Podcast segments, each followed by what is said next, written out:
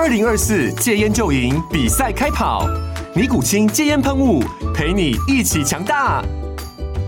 戒烟不容易，单靠意志力戒烟的人，时常无法克服戒断症状而失败。尼古清戒烟喷雾将是你的神队友，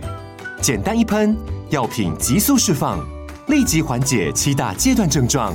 不限场合提高戒烟成功率。除了尼古清神队友，你还可以寻求专业医疗人员协助，一起迈向戒烟成功之路。尼古清戒烟喷雾，用科学方法戒烟，请咨询全台各大药局及戒烟门诊。本广告由尼古清戒烟喷雾、卫部药书字第零二七八三五号提供。嘉安嘉护股份有限公司，台北市中山区民生东路三段二号十楼，北市卫药广字第一一三零三零一九零号。尼古清戒烟喷雾，相伴每个新开始。天哪，时间不够，事情老是做不完，怎么办？别担心，就让高校人生商学院每周陪你充充电，找到方法不抱怨。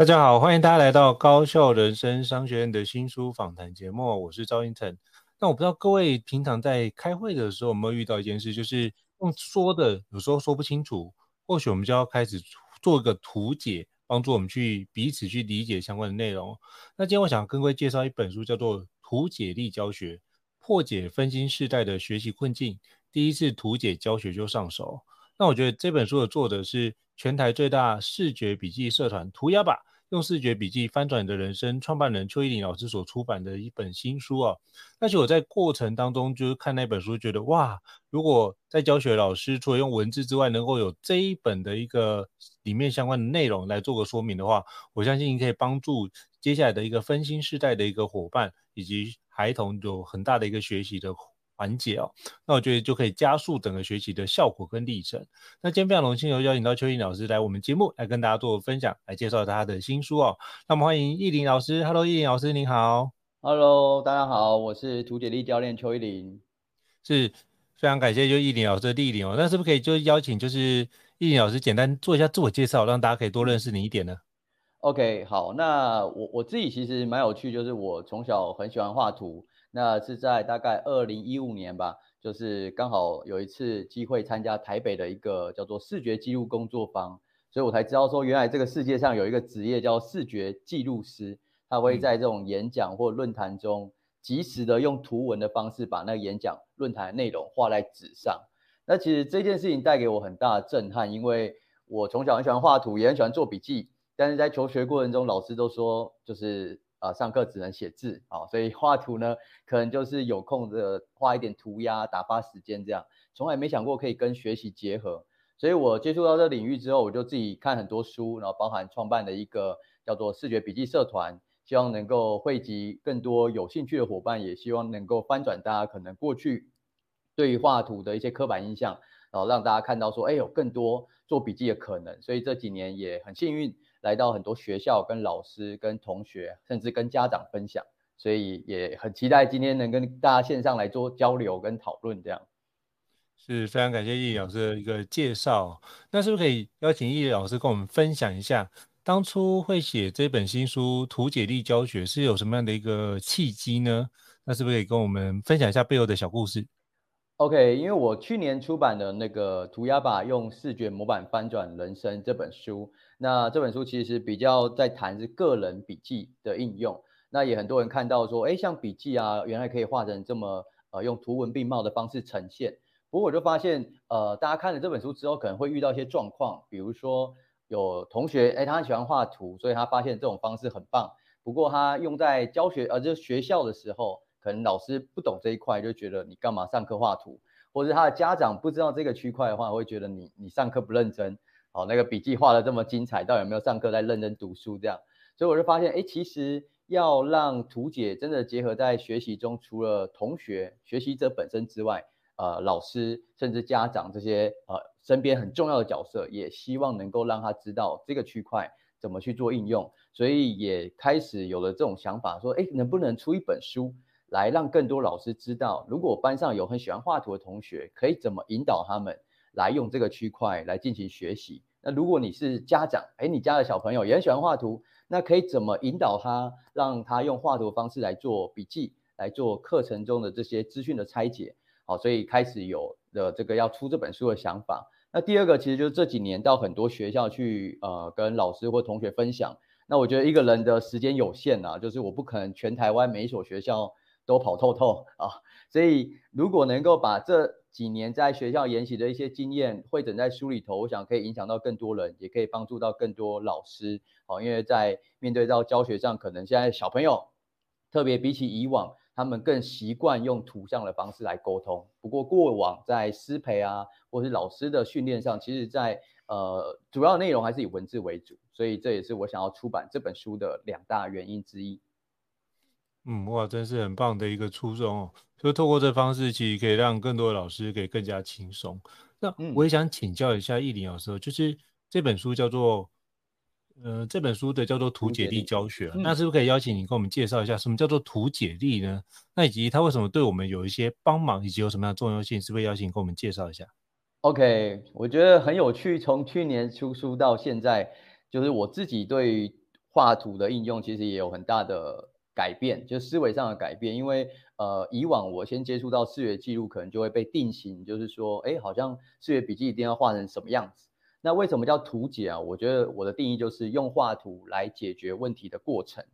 我觉得这个才是最最核心的本质。所以，比如说有这个国外哈，他们可能在做商业顾问，他跟客户画个火柴人，哎，客户就理解了。那其实这也是好的图解，它不一定要画得非常精美，只要能够解决。可能会议中的问题或讨论中的问题，那老师如果用懒人包或是用很多的图像的简报来去达成他的教学效益，那我觉得这也是图解的范畴。所以我希望透过图解力，就让大家知道说，哎，原来画图的本质是可以用来解决包含像思考啊、沟通、表达等问题。那你有很多图像的工具可以使用。而不是被限制在，哎，我用图解就一定要画心智图，就一定要用九宫格，就一定要画鱼骨图，哦，不是被工具限制，而是这些工具呢，都是为了帮助我们来解决问题，获得我们所要的成果。所以这算是我写这本书最核心的这个想要推广的一个价值。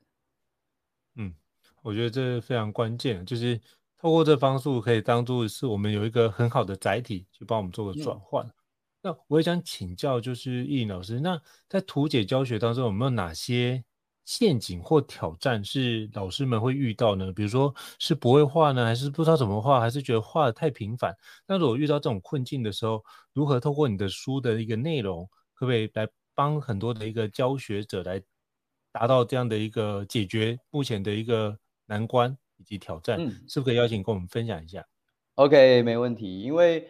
啊、呃，我想大部分听到画图，呃，排名第一名的那个 恐惧或者大家的理由，就是会说我不会画啊，或我画得很丑，或者我没有绘画天分。对，那那其实在这本书里头就会介绍到最基础的图像元素，因为呃，我自己的经验，第一个在上课的时候你不可能有太多时间画图啊，然后第二个，如果你画图画得很精美，这时候同学去看你的图的时候会把。会站在呃，你是创作者的角度，他去看你这个作品，所以他就会一直呃钻牛角尖去看很多细节，这跟就会跟你的教学的本来的主题会偏离了。好，所以其实我在书里头介绍到很多基础的元素，那些元素呢，就是帮助我们去传达资讯。第二个其实就是让同学可以进行脑补，因为。老实说，同学他们的脑袋中啊，图像非常多，哈，他从小就看很多漫画，很多图像社群的这种很多素材，他脑袋中是有图像的。但是如果你要让他无中生有，就是呃，给他一段文字，要让他直接转换成图像，对他来说是比较吃力的。所以如果老师只是在黑板白板简单画一个图，让他们可以去脑补、去想象、去做延伸，对同学来说是比较容易，而且比较好去做这个延伸跟学习。那第二个在教学上可能遇到困扰就是，呃，老师很会画，所以导致于他的课本呃黑板白板可能就会充满了老师的图解，非常精彩的图解，或是他用心智图很多很多图解框架整理也非常完整，那导致于就同学就啊我就被动的看就好了，或者我就被动的抄哦，老师都帮我整理好了，我就照抄嘛，所以就会变成以前的抄写文字变成抄心智图或者抄图解笔记，那这过程中其实同学就没有思考，他只是被动的来去做一个记录而已，那我觉得就非常可惜。所以在这本书里头，我们其实有一大环节，就是带领老师怎么用图像的方式跟同学在教学上可以互动。就是你说，同学他也可以来黑板白板一起来共创这个图。那我觉得这互动是非常重要的，因为就打破过往这种单方面的讲述或是简报也是单方面的资讯传达。那这样互动过程中，同学也会印象比较深刻。大概是这两个困扰。嗯。我觉得这两个困扰真的是在有关学习视觉或者学习图图解的时候，很常会听到老师们去讲哦。那我也想请教，就易林老师，是不是可以跟我们分享一下，那我们如何运用视觉来刺激学生的一些学习动机呢？我觉得这件事常常是很多老师的困扰。那我觉得现在老师很多都要就是十八般武艺样样皆通哦。那是不是可以跟我们分享一下？那我们如何透过视觉？或者透过图解的方式来刺激学员的学习动机，那以及怎么样去改变教室的氛围？因为我觉得里面提到一个叫做视觉学习的场域哦，那是不是可以邀请跟我们分享一下，你过去有没有实际的案例可以跟我们做个交流，然后让大家知道说这样的一个透过图解的改变，然后对于学生的学习有多么大的一个不一样？OK，我我想，呃，第一个学习动机的部分，其实我们会发现说，很多老师会学很多方法，对，十八般武艺这样，然后用很多活动来，就是提高同学的学习动机，就会很很嗨。但是很嗨之后，最终还是要回到学习主题嘛。所以如果学习主题又还是文字，那其实很嗨就很快又回到原点，就要再重来一次。所以我觉得启动学习动机最简单的方式，大概就两个面向切入。第一个，让资讯变有趣。比如说，我一看到文言文，叫叫那个《论语》，孔子跟他弟子的这些文言文的对话，一看就觉得很无聊，或是觉得老生常谈，或是觉得跟我无关。但是如果你单纯的画一个我们说的这种简单的人像，然后画个表情，在身体的位置上写上孔子，哎，这它就变得像漫画一样。那嗯，《论语》你不熟，但漫画你熟，漫画元素是你很熟悉的，所以你瞬间就会觉得这文言文好像不会这么无聊，好像不会这么。无感，好像不会这么的困难，因为它变得比较亲切，所以我们简单图解就可以把文言文《论语》跟呃孔子跟弟子的对话那篇文章变成一个画面。那有这个画面之后，它有 feel 嘛，甚至表情它可以自己加工，它可以画很吸睛、很很搞笑或是很有趣的表情。那这时候老师在上课在谈这一段对话有什么样的关键的字，有什么样的背景，其实就直接写在这个孔子跟他弟子左右两边，资讯可以补充。所以他就记那个画面，他会觉得比较有趣。那特别是如果你的教学主题是跟人无关的，比如说什么总统府跟五院之间的立法院、行政院、监察院之间的关系，哇，一听到就觉得很无聊，会会觉得干我什么事这样。但是如果一样，我们用人像的方式把它拟人化，我一个人上面写他身体位置写了两个字空呃总统，另外一个写立法，另外写监察，然后画上表情，哎，就觉得立法院好像变成一个人。然后立法院会对总统府做什么事？行政院跟立法院之间又有什么关系？这箭头连连看，就很像是你在拆解动呃漫画卡通的一个人物关系图，会觉得很有趣。哦，所以我觉得学习动机第一个重要第一个要点，其实就是让同学把资讯啊变有趣。老师可以让它变有趣，同学具备了这样的能力，而不是说我一定要等那个呃。讲义啊，出版社帮我们印的非常精美的课本，或是有一些数位的影片可以看。那我觉得比较是被动。那其实每一个人都具备主动的把资讯变有趣的能力。那第二个其实是用图解帮同学自己去，我们可以引导同学去想象了，到底我学这堂课对我有什么好处啊？然后不学这堂课对我来说可能未来有什么样的损失？我常常跟大家说，这这其实就是一句成语，叫做趋吉避凶啊。就是哦，因为通常没有学习动机，就是我觉得学了也没差，不学也没差嘛。然后没法想象说，哎，我可能未来会有什么样的损失，或获得到什么样的好处。那我们就一样可以透过图像来带着同学去想象一下。好，那全班都画一张，我们就收集全班对于这堂课，哎，大家觉得会有什么样的帮助？不学可能会有哪些损失或风险？我觉得这是我自己在图解教学上很常用的两个提升学习动机的方法。那第二个面向是关于视觉场域的部分，呃，我觉得非常有趣，是我在很久了，在二零一九年的时候，我去呃上海去参加一个呃两天的视觉记录工作坊，然后有一位老师叫做 Tim。哦，他两天的那个课程，然后从一开始进入到会场的时候，他地板就贴那个脚印，然后写了一些关于图解的相关的呃趋势或是数据这样，所以我就边走边看。然后到那个现场的时候，他把他所有上课的呃他要示范的工具或教材就贴满了周围的墙壁，然后就想哇，这非常的酷，因为就是除了我可以看他的简报上课之外，我如果恍神了，我看左边看右边也都是教材。哦，那桌上当然有讲义，有这个教材是没问题的，甚至到地面上，哦，就是有一些环节会用大家一起讨论的时候，也会在地面上去汇整一下大家的呃这个产出或大家的想法。好，所以我想说，诶，如果让学习变得像是一种策展的概念，让同学是有选择性的，而不是强迫他们一定要看着黑板，一定要看着白板，一定要看着前面的投影布幕，哪怕他恍神的想要看教室周围，诶，都是你的教学的素材。那其实就会让他更有呃自主的选择性，就像他好像是逛了一个展览，有的进度比较超前的，他可以去看一下其他的东西；有的想要复习一下刚刚讲前面讲的东西，可是已经黑板被擦掉了，好，哎，看一下周围墙壁上可能还有贴一些关键的重点跟内容。所以这是我我觉得视觉场域啊，其实是这样的一个概念，就是让学习变得像是一个展览的概念，那每一个人有更多选择权，在学习的过程中。那当然，他不可能在我们现在的教育中每一堂课都变这样。但我觉得他可以尝试着让老师有一些呃想法，就是除了黑板、白板、投影片，我其他地方包含门哦，门还有两面嘛，正面跟反面。你从外面要进来教室的那一面哦，可能可以写你对这堂课有没有什么问题哦。然后光是你从教室要出去下课的时候的另外一面的门，你可以贴边一贴，写上你这一堂课有什么样的收获。哦，就是可以有更多素材，让同学觉得，哎，学习是有趣，而且是多元的。大概是这两个部分的分享。嗯，我觉得这是一个很好的开始。哇，感谢就易老师跟所有听众帮我们开了一个有关图解的大门哦。那我也想要请教就易老师，那如果有听众或是教学者已经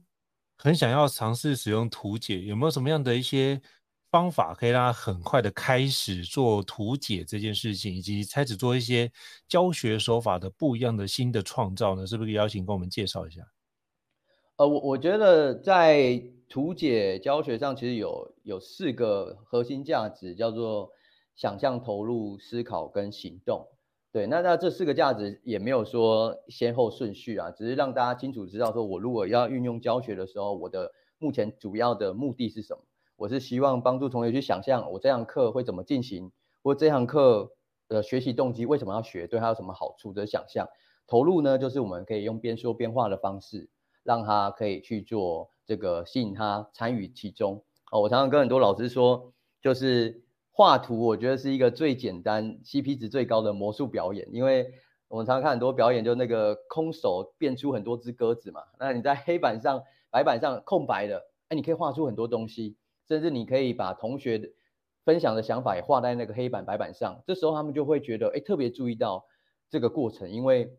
他的想法被记录在上面。甚至你可以邀请同学上来画来加工，这是投入的部分。那思考其实很大的一个关键就是不要抽象思考，不要给他们呃无中生有一个空白，或者单纯的问他问题，这非常困难。所以宁愿给他一些框架，哪怕说，哎，我们就请同学在白纸上画出三个圆圈。好，那你觉得这一篇课文，或是你呃暑假刚过完的话，你暑假印象最深刻三件事，就帮我填到三个圆圈里面。诶，它比较简单。但如果你今天说，诶，请大家来写一下你暑假的心得，哇，那就会觉得这题目好难哦。哇，这个我还要先回想一下暑假过哪些事情，然后心得要怎么写，好，就会非常困难。但是如果他写出三个圆圈，然后我们再请大家在三个圆圈里面三选一，你觉得哪一个印象最深刻？打个星号。好啊，打完星号之后呢，大家再帮我在那个圆圈旁边画一个括号图，去补充一下这件事情有没有三个细节，比如说发生什么事、地点，呃，跟谁，然后吃了什么，心情如何。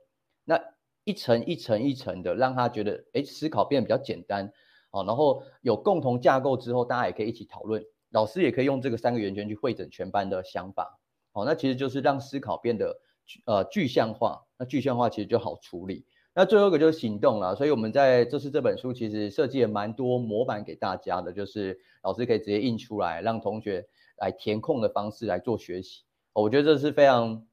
呃我自己很喜欢的模式，就是我。呃，从今年开始，我就会看每一本书，每一本书至少都会画一张模板，因为我可能不会三不五时去翻那本书，但是那个模板就是那本书的主要的知识方法论，所以我要应用那本书的内容的时候，我就先把模板完成，这大概是我自己习惯的方式。好，就是如果老师要运用图解的话，我觉得大概也是按照这四个面向：想象、投入、思考跟行动。那这本书里头有很多的工具给大家，因为它就是。比较类似图解教学的手册，教学手册，所以欢迎老师可以自行运用里头的任何元素。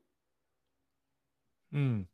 我觉得这个别册是很棒，那是不是可以邀请就是易老师跟我们介绍一下这个别册？我觉得这也是一般在图解的书里面比较少看到的，是不是可以跟我们介绍一下别册里面有哪些框架呢？OK，呃，别册里面我们收集了二十六个模板，然后。像是呃，我在今年呢、就设计了一个那个端午节的龙舟模板。那这龙舟模板当然，嗯、要用来做什么？其实我就是用来去做上半年度的这个回顾啊，因为呃一到六月嘛，所以我在那个龙舟里头画了六个人。那你就可以用这个人像的部分去回顾一下，哎，我们上半年一到六月的心情如何？好，自己加工一下表情，好，那比较有趣一点。不然如果条列式来去做复盘，会觉得很无聊，好像考卷一样。OK，那龙舟还有两个角色嘛，一个是面对我们的船员的，那因为他要帮忙鼓励大家，像打鼓那个角色，那这时候就是一句话去给自己上半年一个肯定。那另外一个角色在船尾，他要去指挥方向，哎，偏离了那个龙舟位置偏离了，就要指挥大家往左往右。那这个呢，就是把它定位成下半年的一些调整，或是有没有什么样策略方针。好，那那六个月，当然每一个月一定会有一些关键呃印象深刻的事情，所以我们也用一个对话框，让大家可以填写一下，哎，你一到六月有没有比较难忘或者比较有趣的事？那就简单透过一个端午节的模板，然后呃你就进行了上半年度的回顾，也进行了一些思考，就是我下半年可以怎么调整啊？有没有什么要给鼓鼓励自己的话？然后同时呢，如果你很喜欢画图，当然你可以在出这个模板上面加工。但模板的好处就是这样了，就是哪怕你不会画，你每一个空格都填字哦，那那基本上你已经完成六七十分了嘛，就是我已经把图都基本的图画完了，你只要加加工一下，你就很有成就感，而且完成难度是不高的。啊，喜欢画图的他也有伸展的发挥的空间，你要把这个图龙舟画得更精美也没关系，但重点是你该思考的都有思考到。啊，你要下半年要调整什么？你上半年的回顾，你要给自己的鼓励的话，这些关键要同学思考都有思考到。因为以往的模式如果没有这些模板的框架，你给他一张白纸，很会画图的就画得很精美的龙舟，